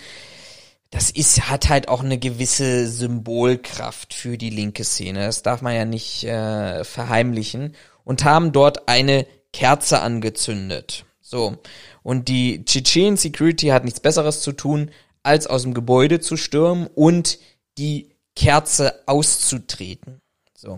Ich meine, man könnte es in der Deeskalation im 34a lernt man es tatsächlich anders, wie man mit Menschen umgeht und wie man mit solchen Situationen umgeht. Und ich glaube einfach auch, dass Also ich kann da, ich kann jetzt tatsächlich überhaupt gar kein Fehlverhalten erkennen. Das war ganz klassisch Brand, äh, Brandschutzmaßnahme. stimmt, stimmt. Gefahrenabwehr, wenn du es genau nimmst. Ja. Okay. Das war's mit den Sicherheitsphilosophen für diese Woche. Damit hat sich meine gesamte Argumentation, ähm, ja, also, In Luft aufgelöst. In Luft Schön, aufgelöst. Dass das so schnell ging. Naja, guck mal, kriegt ihr diese Woche eine kürzere Folge. nee, Quatsch. ja, also öffentlich, äh, ausgedrückt. ausgetreten, genau. Und es entwickelt sich daraus ein Wortgefecht und man bewaffnet sich als Security, nämlich mit einer Schaufel, die man ja gerade für Abbrucharbeiten benutzt hat und äh, Eisenstangen und diversen anderen Gegenständen und versucht die Mahnwache und Hinweis, wir befinden uns immer noch im öffentlichen Straßenland, zu vertreiben. So, das schafft man auch, diese Person aus dieser Mahnwache. Blöd nur, dass dir niemand gesagt hat, dass ja auch die linke Szene in Berlin relativ stark ist. Was ist die Konsequenz daraus? Ähm, dass nämlich 30 Personen nach kurzer Zeit wieder zurückkamen und versucht haben, die Security anzugreifen an dieser Stelle, sind aber verschwunden, bevor die Polizei eingetroffen ist. Ähm, so gut, so schlecht an dieser Stelle. Du merkst, wenn du, dass du als Sicherheitsdienst richtig Scheiße gebaut hast, wenn die Pressemeldung der Landespolizei Berlin übereinstimmt mit der Pressemeldung auf Indie Media links unten, weil die beiden sind sich ja im Wesentlichen eigentlich nicht wirklich grün, wenn aber auch Indie Media auf die Pressemeldung der Landespolizei Berlin verweist und auch diese bestätigt, ähm, dann ist das tatsächlich der zuvor geschilderte Sachverhalt offensichtlich identisch. Naja, Daraus ergab sich aber wieder ein Selbstläufer, weil aus einem sich dann doch beruhigten Kiez, ähm, auch mit Liebig, es ist weniger aggressiv gewesen, als man es tatsächlich erwartet hat, die Emotionen jetzt wieder hochgekocht sind mit der Zielstellung, dass man diese Security inklusive den Eigentümer jetzt doch aus dem ähm, aus dem Kiez vertreiben möchte. Es gab die ersten Demonstrationen dazu, auch am Wochenende wird es dazu eine Demonstration geben. Und ich glaube, am gestrigen Abend oder am vorgestrigen Abend ist tatsächlich ein Brandanschlag geschehen. Man hat offensichtlich versucht, äh, Sicherheitskräfte oder die entsprechenden Sicherheitskräfte Nein, anders formuliert. Man hat mit Molotow-Cocktails offensichtlich einen, einen Schutthaufen vor dem Gebäude in Brand gesetzt, der auch wirklich, ich habe da Bilder gesehen, der wirklich extrem brannte. Gibt ein Video von der äh, von einem äh, Reporter, der die Polizei und Feuerwehr sehr stark in Berlin-Brandenburg Genau. äh, begleitet. Der hat ein Video davon gemacht, dass es ziemlich stark gebrannt hat, tatsächlich. Ja, das Problem an dieser Stelle war, dass die Sicherheitsmitarbeiter dort ähm, im Gebäude sich befanden und auch von der Feuerwehr gerettet werden mussten. Sie waren, glaube ich, sogar in Teilen eingeschlossen. Okay. Jetzt kam, komme ich an diese, komme ich jetzt an diesen Gedanken und dachte mir, ich habe ja die die News-Folge diese Woche auch mit dem Titel gemacht, Tschetschen Security zünden Berlin an, weil es mich einfach ähm, nicht in Ruhe gelassen hat. Also ich finde, es ist ja alles, es ist ja alles rechtlich sauber. Der Eigentümer ist zum Schutz ähm, von seinem Eigentum verpflichtet, dass daraus keine Gefahren für Dritte oder für andere ausgehen. Dass der einen Sicherheitsdienst beauftragt, ist ja alles schön und gut. Aber die Konsequenzen, die daraus entstehen, dass ich da einen unprofessionellen Sicherheitsdienst beauftrage, dass ich eine Situation, die zu 100 Prozent politisch ist, dann wieder eskalieren lasse, die Polizei wieder Brände löschen soll, inklusive tatsächlichen Bränden mit der Feuerwehr, ähm, führte mich zu der Fragestellung, ob nicht tatsächlich die Politik, beziehungsweise hier in Berlin konkret der Senat, vielleicht doch stärker Einfluss hätte nehmen sollen auf die Voraussetzungen, nicht nur auf das Sicherheitskonzept, sondern auch auf die Voraussetzungen, die dem Eigentümer gestellt werden, um sein Gebäude zu sichern, vor allem wenn wir ein tatsächlich so politisch brisantes ähm, Thematik in dieser Stelle haben. Wie, wie siehst du das denn? Na, mich würde an erster Stelle mal, ich weiß nicht, ob du es gesehen hast, aber von diesem dieser Auseinandersetzung zwischen ich nenne mal Sicherheitsdienst und dieser äh, und diesen Mahnwachenden oder diesen Bauernden, Demonstrierenden, wie auch immer. Ähm, da gibt es ein Video zu, hast du das gesehen? Ja. Ah, okay. Ähm, meine erste Frage an der Stelle, so wie immer, wäre, sind denn wirklich tatsächlich Sicherheitsunternehmen? Also sind die vernünftig angemeldet etc. pp? Das wäre natürlich interessant, ja. Ja, das ist, das ist eine tschetschenische, äh, das ist eine tschetschenische äh, Butze und die macht für uns auch gleich noch den Abriss. Da stellt sich mir jetzt erstes die Frage so, ja, okay, also klar, Dienstleistungs, äh, Dienstleistungsbereich äh, Europä, äh, Europa, die können hier natürlich arbeiten, aber für mich klingt es halt auch schon irgendwie komisch, dass die halt aus Tschetschenien kommen und gleich beides irgendwie machen. Finde ich irgendwie komisch. Also kann man mir jetzt unterstellen, worauf man witzig ist, aber weiß ich nicht, finde ich komisch. So, dann, also würde sich mir an der Stelle schon mal die Frage stellen, mal davon ausgehen, dass das nicht mit, äh, mit Ja beantwortet wird, wer hat denn da schon wieder nicht aufgepasst? Weil da muss ja irgendwas gelaufen sein, was so nicht in Ordnung war Mhm. dass die den Job gekriegt haben, weil eigentlich dürften die sich als Security nicht verkaufen. Ich bin mir ziemlich sicher, dass das genauso ablaufen wird. Ähm, davon abgesehen halte ich das Vorgehen von diesen Tschetschenen natürlich nicht für richtig. Wir sind uns da, denke ich mal, rechtlich einig, dass das öffentliches Straßenland ist und wenn die da eine Kerze hinstellen, ist das A nicht mehr Sache des Eigentümers. Davon abgesehen, B ist es ja wohl scheißegal, ob die da eine Kerze hinstellen oder nicht. Also solange sie damit nicht äh, Dings abfackeln, ähm, das Haus versuchen abzufackeln, ist ja eigentlich alles cool. Ja. So, von daher, ja, und sich dann da mit einer Eisenstange und einer Schaufel zu bewaffnen, ich denke, darüber brauchen wir nicht viel sagen, weil klar ist, dass da irgendwie irgendwer nicht ganz aufgepasst hat, beziehungsweise bei irgendwem da nicht was richtig verdrahtet wurde im Kopf. Vor allem im öffentlichen Straßenland da auch versuchen dann letztendlich, ich meine, das äh, könnte es ja auch sagen, das ist eine Demonstration in dem Moment gewesen. Das hat ein privater Sicherheitsdienst äh, äh, nicht, also aus meiner Sicht einfach nicht äh, zu Ja, die sind auf jeden Fall zu weit gegangen, ja, da, ich, äh, da, da stimme ich dir auf jeden Fall zu. Ähm, ich denke mal, das kannst jetzt darauf schieben, dass die vielleicht eine andere Rechtsgrundlage kennen, was wieder dafür sprechen würde, dass äh, bei uns hier falsch sind, weil sie dann offensichtlich das deutsche Rechtssystem nicht kennen und dann macht es keinen Sinn, dass die hier arbeiten. Ähm, aber ja. Also laut, halt laut Indie Media äh, ist tatsächlich waren die ähm, mit deutschem und sogar Berliner Kennzeichen unterwegs gewesen, die Personen. Okay, krass, ja gut, dann mal prüfen, ob die äh, Clan-kriminell sind dann kümmern die sich vielleicht um die deutsche Rechtbarkeit nicht, aber naja. Ja, also das ist, äh, ich, ich finde das, ich finde das schwierig, muss ich ganz ehrlich sagen. Also, ich meine, es ist äh, vom, vom Prinzip her, äh, vom Prinzip her ist es ja alles. trifft's ja nicht mal.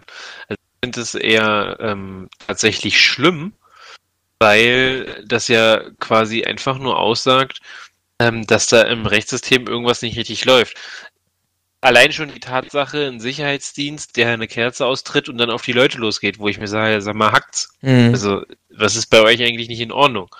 Dass man da halt dann nicht gefühlt, ne, weiß ich ja nicht, aber gefühlt nicht rigoros gegen vorgeht, sagt mir schon wieder, ja, ist aber auch irgendwie nicht richtig. Aber so, die Frage war ja, hätte, hätte die Politik dann eingreifen müssen? Also letztendlich rechtlich ist es ja sauber. Das Gebäude wird geräumt, wird wieder dem Eigentümer übergeben, der ist für die Sicherung des Gebäudes verantwortlich. Haken dran. Jetzt nehmen wir auch mal den Haken dran, dass, ähm, dass der Sicherheitsdienst auch nach 34a sämtliche Anforderungen erfüllt. Sei es drum, ist, ist jetzt erstmal so. Ähm, aber das ist ja auch, also wenn ich, wenn ich weiß, pass mal auf, der Eigentümer beziehungsweise sein beauftragter Sicherheitsdienst, wenn die einen minimalen Fehler machen, Klammer auf, sind die überhaupt dahingehend qualifiziert, ausgebildet, schrägstrich in der Lage, mit diesem Phänomen, von, mit diesem politischen Phänomen Linksextremismus korrekt zu handeln. Ähm, Klammer zu.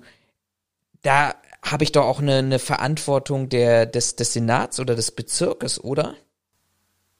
Ja, aber ich glaube, die ziehen da mit Absicht halt raus, weil sie da halt, also weil sie nach Möglichkeit sich da nicht einmischen wollen.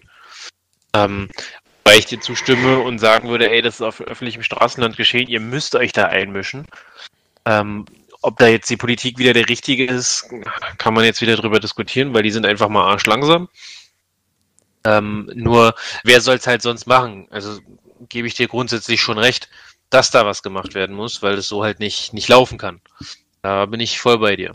Ja, weil am Ende ist es ja, also ich meine, woran es bei mir so ein bisschen hapert oder wo, wo, wo ich halt immer stocke, ist halt zu sagen, weißt du, wenn du bei irgendwo anders, wenn du einen Fehler machst, jetzt die Leute demonstrieren vor Zalando und du sagst, okay Leute, geht weg hier oder schlägst jemanden Banner aus der Hand, ja, dann sind die in dem Moment aggressiv vielleicht auf dich, diejenigen, die du getroffen hast, denen du gegenüber dich nicht korrekt verhalten hast. Das wird aber keine Wellenbewegung schlagen.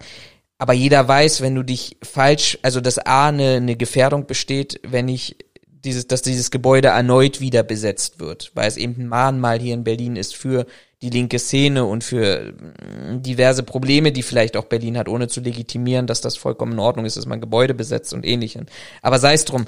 Ähm, aber wenn ich von vornherein weiß, pass mal auf, wenn die Sicherheitsmitarbeiter oder wer auch immer für den Schutz dieses Objektes verantwortlich ist, wenn die einen Fehler machen, dann brennt der Rest von Berlin, weil dann geht es die linke, dann mobilisiert die linke Szene und dann geht es nicht nur darum, dass sich die Angriffe auf Liebig 34 richten, sondern auf Bahninfrastruktur, auf Polizeigebäude haben wir auch gesehen, die ein oder andere, das ein oder andere Revier ist ja auch angegriffen worden im Vorfeld der Räumung dass ich da einfach sage, okay, um dem entgegenzuwirken, unterstütze ich, weil ich muss ja irgendwann als Polizei ja sowieso wieder eingreifen, ähm, wenn, wenn es da schief läuft und habe vielleicht größere Probleme, als wenn ich den privaten Sicherheitsdienst dort unterstütze, beziehungsweise auch eine klare Vorgabe an den Eigentümer mache, wie irgendwas zu, zu laufen hat.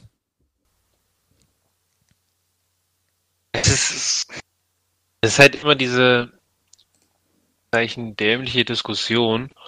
Ähm, was muss die Politik machen? Was, was muss, also vielleicht wäre da schon hilfreich gewesen, wenn, ich sag mal, das, das, das Ordnungsamt oder wer auch immer, also quasi der, wenn der Bezirk schon durchgegriffen hätte. Also ich weiß nicht, ob das quasi, ob du das, ob man das gleich wieder auf die auf die Berliner Politik umlegen muss, ähm, ähm, dass sie da quasi durchziehen oder nicht durchziehen, sondern dass sie da durchgreifen und sagen, ey Leute, so funktioniert das nicht. Offensichtlich aber bisher noch nicht passiert und äh, das ist halt das, was ich vorhin schon meinte, Politik ist halt langsam. Hat sich halt bisher noch keiner drum gekümmert, so nach dem Motto, wo ich mir halt auch sage, ja, toll, so, da hätte längst was passieren müssen, ja. aber soweit mir bekannt hat sich ja bisher noch keiner gemeldet, wo ich mir halt auch denke, ja, super, damit löst du das Problem aber nicht. Dass die, dass die Aktion, die die da gebracht haben, in keinster Form richtig ist und in meinen Augen auch nicht rechtsstaatlich, da brauchen wir uns, glaube ich, nicht drüber unterhalten. Aber die Politik ist halt wieder viel zu langsam, die kommen halt wieder mal nicht hinterher. Mhm. Halt so, wo ich mir dann sage, ey, das kann es nicht sein. Und das ist aber leider das Bild, das sich immer abzeichnet, was es den Leuten relativ einfach macht, relativ einfach macht, hier zu machen, worauf sie Bock haben, weil ähm, die Politik etwas viel zu lange braucht, um darauf zu reagieren. Ja. Also hatten wir vorhin schon bei der klaren Kriminalität hier für Berlin. Über Jahre hat man das so hingenommen und jetzt stellt sich ein äh, Innensenator Geisler, äh, Geisel hin und sagt, ja, also das ist lange Zeit verschlafen worden, aber wir kümmern uns jetzt drum. Ja, genau. Jetzt, wenn die Strukturen aufgebaut sind. Ihr seid so richtig schnelle Leute. Ja, ja.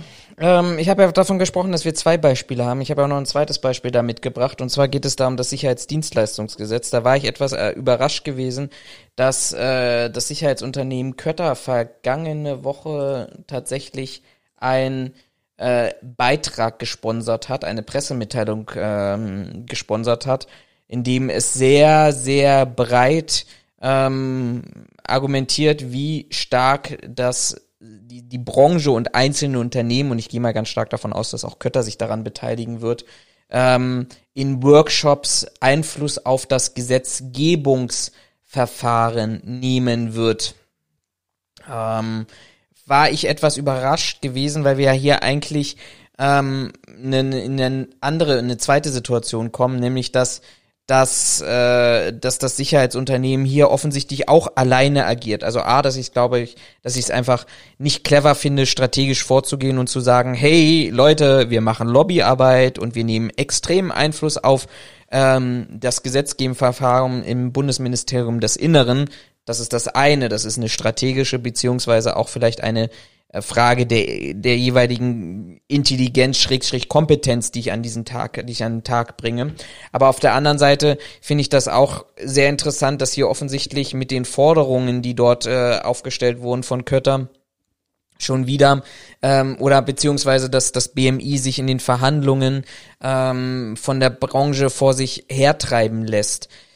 Ähm, das, das, für mich zeigt das alles so irgendwie, dass, dass Sicherheit oder private Sicherheit in dem Bereich, wir, wir sind jetzt endlich beim BMI angekommen, wir, wir haben, Städtebund hat gefordert, Corona-Kontrollen, stärkere Zusammenarbeit mit privaten Sicherheitskräften etc. etc., ähm, dass wir da aber in der Politik beziehungsweise in dem Ministerium oder in Sicherheitsbehörden überhaupt noch gar nicht angekommen sind und eigentlich gar keine Rolle spielen und mehr oder weniger uns verhalten können, wie wir wollen, tun, das tun können, was wir wollen, ohne dass es da in irgendeiner Art und Weise ähm, Konsequenzen gibt, ähm, fand ich auch relativ spannend und ich finde einfach an dieser Stelle, dass man die auch mal die Frage aufwerfen müsste, müssten wir nicht als Branche oder als Unternehmen stärker reguliert werden, wenn wir tatsächlich bei den Großen mitspielen wollen? Ich weiß nicht, wie du es siehst.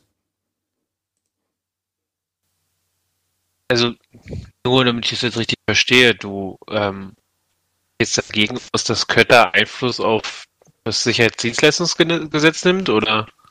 Nee, ich sag mal so, ich, ich fand das, ich fand das dahingehend interessant, dass ähm, es, dass, dass, dass diese Pressemeldung ähm, äh, veröffentlicht wurde. Und ich sag mal, Thema Lobbyarbeit und Einflussnahme auf äh, Gesetzgebungsverfahren hat ja in der ein oder anderen Branche schon dazu geführt, dass es dort auch gewisse Gerichtsurteile und äh, Bundesverfassungsgerichtsurteile gegeben hat, das zumindest zu Nachfragen führt, um es mal so zu formulieren. Naja, aber es ist halt, es ist halt, also auch wenn es kaum zu glauben ist, aber ähm, Es ist halt ein normaler Standard. Also jetzt für das IT-Sicherheitsgesetz 2.0, das jetzt gekommen ist, wird auch regelmäßig in verschiedenen Betrieben nachgefragt, was oder in Unternehmen nachgefragt oder Verbänden nachgefragt, ähm, was man davon hält, dass man da halt seine seine ähm, seine Kommentare mit dazu machen kann.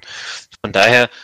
Aber würden diese Verbände, würden diese Verbände an die Öffentlichkeit gehen und sagen, ähm, wir sind gefragt worden und ähm, wir machen jetzt mit dem Bundesministerium für, wer auch immer dafür dann verantwortlich ist, ich glaube auch zumindest bei IT-Sicherheit, auch das BMI, wir machen mit denen jetzt Workshops und wir erklären denen mal, also die Frechheit zu besitzen, wir erklären denen mal, wie die Welt funktioniert?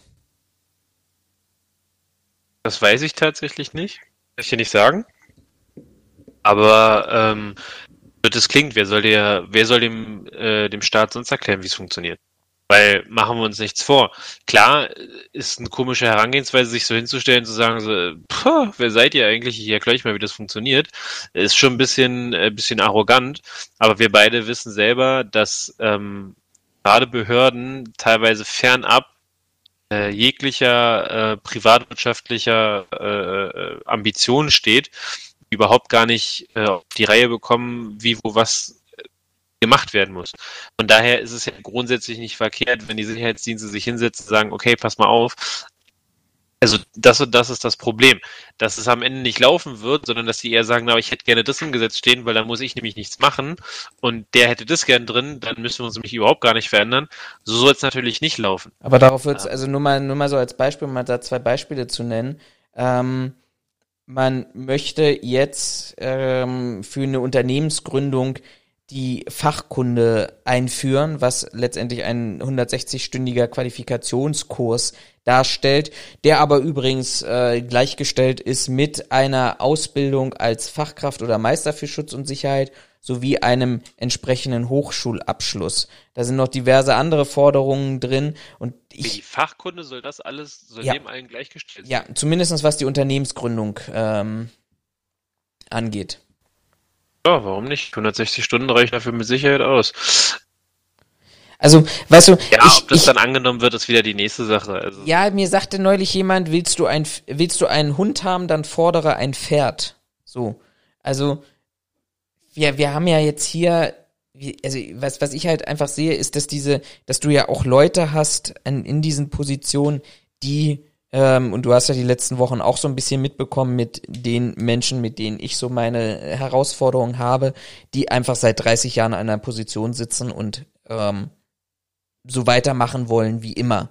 Die letztendlich darüber, was wir eingangs auch gesprochen haben zur Thematik Qualität Sicherheitsdienstleister, die Masse statt Klasse wollen, die keinen Plan darüber haben, wie zukunftsorientiert diese Branche funktionieren sollte bzw. könnte, sich da irgendwie in irgendeiner Art und Weise was auszumalen. Und ähm, ich sehe einfach nur die Gefahr an dieser Stelle, nicht nur diese Arroganz zu besitzen, vorneweg da ähm, da äh, das auch noch so publik zu machen, was für mich einfach bedeutet, dass man sehr, sehr wenig Erfahrung hat, was das Thema Lobbyarbeit angeht. Also du hast IT-Sicherheit angesprochen. Ich glaube einfach, ich könnte mir schwer vorstellen, dass die äh, Tabakindustrie rausgeht und sagt, ach, wir haben jetzt mal das Frühstück für folgende Abgeordnete ähm, bezahlt und übrigens, äh, uh, Philipp Amthor zum Beispiel, äh, um mal einen Namen zu nennen, den haben wir dann nach St. Moritz eingeladen, um dann dieses dort und jenes und welches zu besprechen und zu bitten, dass er doch da Einfluss drauf nehmen könnte. Also neben dieser ganzen Thematik sehe ich auch einfach die Gefahr, dass sich daran Leute beteiligen, die ähm, gar kein Interesse daran haben, die Branche zu verändern, positiv zu verändern und weitreichend zu verändern, weil sie einfach die Gefahr sehen, dass ähm, dass dass sie ihre ihre Position aufgeben müssen oder angegriffen werden oder wie auch immer, welchen Schwachsinn man dort hat, ähm, wenn man nicht mit der Zeit mitgehen möchte, modern sein möchte, sich weiterentwickeln möchte, ähm, finde ich alles allesamt relativ schwierig. Ähm, fiel mir aber so ein bisschen ein hinsichtlich auch der Thematik, dass eigentlich, ich weiß es nicht, also ich finde, wir spielen keine Rolle in der Politik wenn du dir annimmst, äh, letzter Satz dazu, ähm, zumindest zu dem Monolog, das Sicherheitsdienstleistungsgesetz und der Wechsel vom Bundeswirtschaftsministerium zum Bundesinnenministerium war ja seit drei Jahren auf der Agenda, weil es einfach im, im Koalitionsvertrag steht. Wir haben es jetzt 2020. Ähm, Im kommenden Jahr wählen wir eine neue Bundesregierung oder eigentlich wählen wir einen neuen Bundestag, um es mal so zu sagen, ähm, korrekt zu sagen. Ähm, wer hat denn die Erwartung, dass denn da überhaupt irgendwas passiert jetzt? Ab Sommer, im Sommer hast jetzt, jetzt die Zeiten. Corona wird uns beschäftigen, wahrscheinlich auch in den kommenden Monaten stärker als möglicherweise in der ersten Pandemiewelle, die wir hatten. Ähm, das heißt, diese Themen stehen gar nicht groß auf der Agenda. Dann haben wir Anfang des Jahres, dann gehen wir bald wieder in die Sommerpause und dann sind wir im absoluten Wahlkampf drin. Also wer glaubt denn, dass da wirklich jetzt noch was passiert? Ähm, und für mich bestärkt das einfach, es ist einfach ein Argument zu sagen, wir, wir sind das entweder was Gutes oder wie in dem Beispiel Liebigstraße was Schlechtes aus unserer Branche hervorgeht. Das hat einfach niemand auf dem Schirm. Wir sind halt einfach da an dieser Stelle. Ich denke, dass wir von der, von der Morgengröße, da würde ich dir recht geben, sind wir nicht groß genug, als dass ähm, äh, dass Lobbyarbeit da, da ein großes, großes Feld ist. Nichtsdestotrotz ist es halt nicht verkehrt, eine gewisse Lobbyarbeit zu betreiben. Und ich meine jetzt nicht Lobbyarbeit in Form von zum Beispiel der äh, Automobillobby, äh, ja, die irgendwie sämtliche Parteien groß bezahlt und sich die Gesetze macht, wie sie Bock drauf haben. Das, das meine ich nicht. Aber einen gewissen Einfluss zu nehmen, einfach um da nicht Gesetze zu kriegen, die vorne und hinten keinen Sinn machen und quasi alle eigentlich nur davor oder dazu bringen, ähm, die Hände über den Kopf zu schlagen, zu sagen, alles klar, ich mache den Laden dicht, weil das funktioniert so nicht, halte ich ja grundsätzlich nicht für verkehrt. Dass sich die Unternehmen jetzt natürlich wieder hinstellen und sagen, yo, ich mache mir mein, mein Gesetz, wie ich Bock drauf habe. Es ist dann halt wieder dieses Zusammenspiel aus äh, mithelfen oder Kommentare machen und was macht das, was macht die Behörde daraus? Mhm. So, und ich weiß nicht, ob die Sicherheitsdienstgesetz wird ja aktuell, weil noch nicht anders, weil noch nicht geändert, ähm, wird ja noch nicht unter der, der federführenden Hand des BMI gemacht, oder? Doch, doch inzwischen. Also, Ach, doch schon, ne? beziehungsweise es, es kennt ja keiner den Stand. So, es weiß ja nicht so wirklich jemand den Stand. Das ist jetzt, wir sind ja jetzt gewechselt zum BMI, schon im Sommer. Und jetzt ist die Frage, wie intensiv soll daran gearbeitet werden und was soll kommen? Schwierig ja. auf alle Fälle. Das, das ist so, ja, das ist vor allen Dingen so eine never-ending Story. Also da über das Sicherheits, das Sicherheitsgesetz haben wir auch schon mal gesprochen ähm, in einem unserer vorherigen Podcasts ähm, über Zusammenspiel zwischen ähm, Politik mit Einflussnahme auf, auf, auf Einsätze oder auf Situationen oder auch auf Sicherheitsdienste hatten wir auch hier im Zusammenhang mit den Flüchtlingsunterkünften gesprochen, mhm. ähm, wo du ja auch mehrfach jetzt äh, Berichte ähm, zur Verfügung gestellt hast, wo äh, du auch darauf hingewiesen hast, ja toll, jetzt kommt ein Sicherheitsdienst da zum Einsatz, wo er gerade auf in einem anderen Bundesland quasi rausgeflogen ist.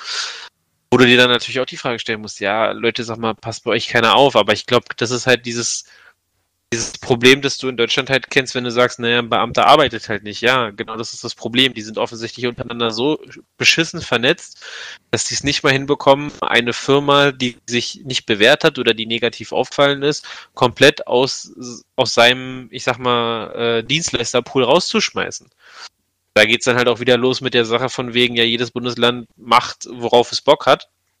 Anführungszeichen, also ja. Gesagt. Also wir sehen es ja auch gerade bei, bei dem ganzen Pandemiegedöns.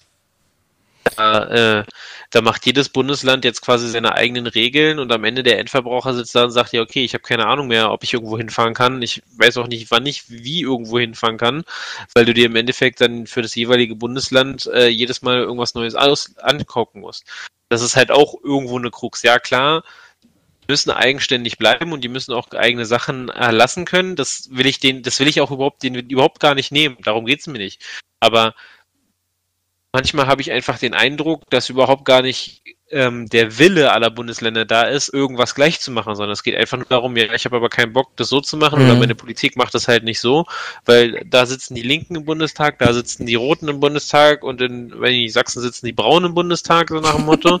Und Das ist jetzt aber ein Klischee hier. ja, natürlich. Also ist jetzt natürlich stereotypisch äh, formuliert, Aber stimmt. aber um halt mal diesen, um halt einfach mal diesen, diesen Unterschied klar zu machen, ne? Mhm. Wenn du halt diese drei verschiedenen Parteien da sitzen hast, die federführend sind, mit vollkommen unterschiedlichen Zielsetzungen, brauchst du dich auch nicht wundern, wenn da völlig unterschiedliche Sachen bei rumkommen. So, bestes Beispiel, weil ich es auf Arbeit hatte, ähm, ging es darum, können wir eine Dienstreise nach Sachsen-Anhalt machen? So, wo ich sage, das kann ich euch nicht beantworten, weil ich sitze in Berlin und ich kenne nicht jede Infektionsschutzverordnung. Also habe ich kurz auf der Seite von Sachsen-Anhalt nachgeguckt ähm, und Sachsen-Anhalt schreibt so innerdeutschen Reisen nichts. Sie schreiben nur, äh, dass wenn du aus einem Risikogebiet nach Sachsen-Anhalt einreist, du entweder Negativtest brauchst oder 14 Tage in Quarantäne gehen musst. Jetzt ist aber für viele nicht klar, naja, aber ist denn, wenn ich aus Berlin komme als Beispiel, das jetzt auch ein Risikogebiet für Sachsen-Anhalt? Also diese ganze Verfahrensweise jetzt halt am Beispiel Corona ist halt so un völlig unklar und ich glaube, das ist auch so ein, das ist so, ein- so eine Krux, dass es niemanden gibt, der sagt so, okay, Leute, wie wäre es, wenn wir einfach versuchen, in allen Bundesländern halbwegs gleiche Regelungen zu treffen, weil es macht keinen Sinn, ähm, Unternehmen, Security-Unternehmen A in Baden-Württemberg rauszuschmeißen, weil die sich daneben benommen haben, aber dann das Security-Unternehmen dafür in Niedersachsen jetzt zu beschäftigen, weil die haben ja jetzt gerade Kapazitäten frei bekommen, wie sie mir gesagt haben. So, weißt du, wo ich mir dann, wo sich auch der, also da kannst du dir auch in den eigenen Schwanz beißen und sagen, ja, wie doof seid ihr eigentlich? Ist ja klar, dass das wieder passieren wird, weil die lernen ja aus der ganzen Geschichte nicht. Mhm. Deswegen, das ist halt so eine never-ending Story. Ähm, und solange wie sich da nicht vernünftig was, was tut oder eindeutig was ändert, glaube ich, können wir das jedes Mal wieder aufs Neue ausgraben. Wenn Wie gesagt, meine Meinung, meine Meinung, äh, so eine gewisse Einflussnahme oder Mitarbeit an, an Gesetzen ist grundsätzlich nicht verkehrt. Daraus aber dann quasi sein eigenes Ding machen, ist definitiv verkehrt. wenn uns da draußen welche zuhören oder Kontakt zu irgendjemandem haben, der daran beteiligt ist an diesen Workshops am BMI, führt euch nur das mal vor, vor, vor Augen und nimmt diese Bitte, diese Anregung mit. Das, was ihr dieses Jahr oder vielleicht auch Anfang nächsten Jahres mit dem Sicherheitsdienstleistungsgesetz verändern und weiterentwickeln könnt, das ist das, was wahrscheinlich für die nächsten 10, 15 Jahre gelten wird, weil so schnell werden wir dieses Gesetz dann nicht mehr anfassen, beziehungsweise auch nicht mehr ändern werden, außer es passiert jetzt wirklich extrem drastische ähm, Sachen. Von daher ähm, nehmt das bitte mit, behaltet das im Hinterkopf, dass ihr die Chance habt, jetzt die Zukunft zu verändern, beziehungsweise extrem Einfluss auch auf eine Phase nehmen könnt, die ähm, vielleicht auch außerhalb eures äh, Schaffens nach eurem Schaffen liegen wird und womit die zukünftige Generation auch zu leben, zu arbeiten und damit umzugehen hat. Von daher nutzt bitte diese Chance und fordert doch mal Aspekte oder Themen, die uns wirklich weiterbringen können und nicht, dass wir am Ende dass die in Paragraphen 34a abschreiben, ins Sicherheitsdienstleistungsgesetz übertragen und dann vielleicht aus 40 Stunden Sachkundeprüfung für ein Unternehmer dann 160 Stunden Fachkunde machen, sondern dass wir hier wirkliche, extreme, harte und einschneidende Veränderungen haben. Und wenn ihr Angst um euren Job habt, dann schreibt einen Bestandsschutz rein, aber das zumindestens die nachfolgende Generation und diejenigen, die unsere Branche so in den Verruf bringen, wie wir es in Liebig 34 erlebt haben, wie wir ständig in irgendwelchen Flüchtlingsheimen oder ähm, im öffentlichen Straßenraum oder mit irgendwelchen anderen rechtsextremistischen Vereinigungen, Verbindungen, Verknüpfungen oder sonst was erleben, dass die einfach vom Markt gefegt werden. Genau. Das war's an dieser Stelle auch mit euren Sicherheitsphilosophen. Hier an dieser Stelle nochmal der freundliche Hinweis, wenn ihr uns abonniert bei Spotify, Google Podcast, Apple Podcast, YouTube oder wo auch immer ihr uns hört, dann verpasst ihr keine einzige Folge von uns. Kommentiert, schreibt uns in die Kommentare, was ihr zu den Themen haltet, die wir heute diskutiert haben. Wie muss aus eurer Sicht das Sicherheitsdienstleistungsgesetz ausschreiben, äh, aussehen? Ähm, Ich wünsche euch einen schönen Start in die Woche. Wir haben zwar Freitag aufgenommen, aber Montag kommt die Folge erst wieder raus, wie jeden Montag. 7.05 Uhr ist sie am Start und Haben von wir daher, quasi fast drei Wochen, nee, zwei Wochen Verzug. ja, ja, Oh, von daher bleibt Wenn- gesund. da werden unsere Zuhörer auf uns zukommen und uns äh, quasi steinigen, wenn wir das. Bitte keine Hassnachrichten, davon hatte ich jetzt genug die letzten Wochen. Ich, ich, ich mag nicht mehr. Es geht außerdem auch auf Weihnachten zu. Das ist Zeit der Liebe und des Friedens. Was? Wir hören uns in zwei bis sechs Wochen wieder mit einer neuen Folge. Je nachdem, wie wir Zeit finden. In diesem Sinne, bleibt gesund. Äh, wenn ihr in Quarantäne müsst, dann bleibt auch in Quarantäne. Benehmt euch nicht kindisch und rennt draußen rum, wenn ihr Kontakt mit irgendjemand hattet. Berlin hat heute abgeschafft, dass es die Anrufe nicht mehr geben wird, also die Nachverfolgung, sondern es wird auf die Eigenverantwortung des Bürgers gesetzt. Wenn ihr von uns nichts mehr hört, dann ist Berlin hoffnungslos verloren gewesen an dieser Stelle, weil Eigenverantwortung Äh, Berliner. Moment, wer wird nicht mehr angerufen? Es wird nicht mehr, die Nachverfolgung wird es von Gesundheitsämtern nicht mehr geben. Man setzt auf die Eigenverantwortung der betroffenen Personen. Echt jetzt? Also die. Ja. Das heißt, wenn ich, wenn ich jetzt, äh, wenn ich mich jetzt melde mit, hey, ich habe Corona und das wird bestätigt, dann werden quasi meine Kontakte nicht mehr benachrichtigt. Übrigens, die haben da mit jemandem Kontakt gehabt? Ja. okay. Äh, Berlin macht alles anders, ja. Gut, dann sehen wir uns Angesichts der vielen Corona-Fälle. Ändert Berlin seine Strategie. Menschen mit positiven Testergebnis sollen sich nun erst einmal ohne Kontakt zum Gesundheitsamt isolieren und selbst Kontaktpersonen informieren. RBB 24 von 17.22 Uhr. Wir sind brandaktuell. Gott, wie bescheuert ist das? Also, falls ihr nichts mehr von uns hört, Berlin ist untergegangen. Ich hoffe, bei euch läuft das anders. In diesem Sinne, bleibt gesund, betet für uns und äh, ja, Ja. wenn ihr es habt, bleibt zu Hause. Schön, ist schönen auch Abend, schön. schönen Morgen, was auch immer. Äh, ja, Berlin wird jetzt bald zur Zombie-Stadt. Alles klar. Macht's gut, bis zum nächsten Mal. Ciao, ciao.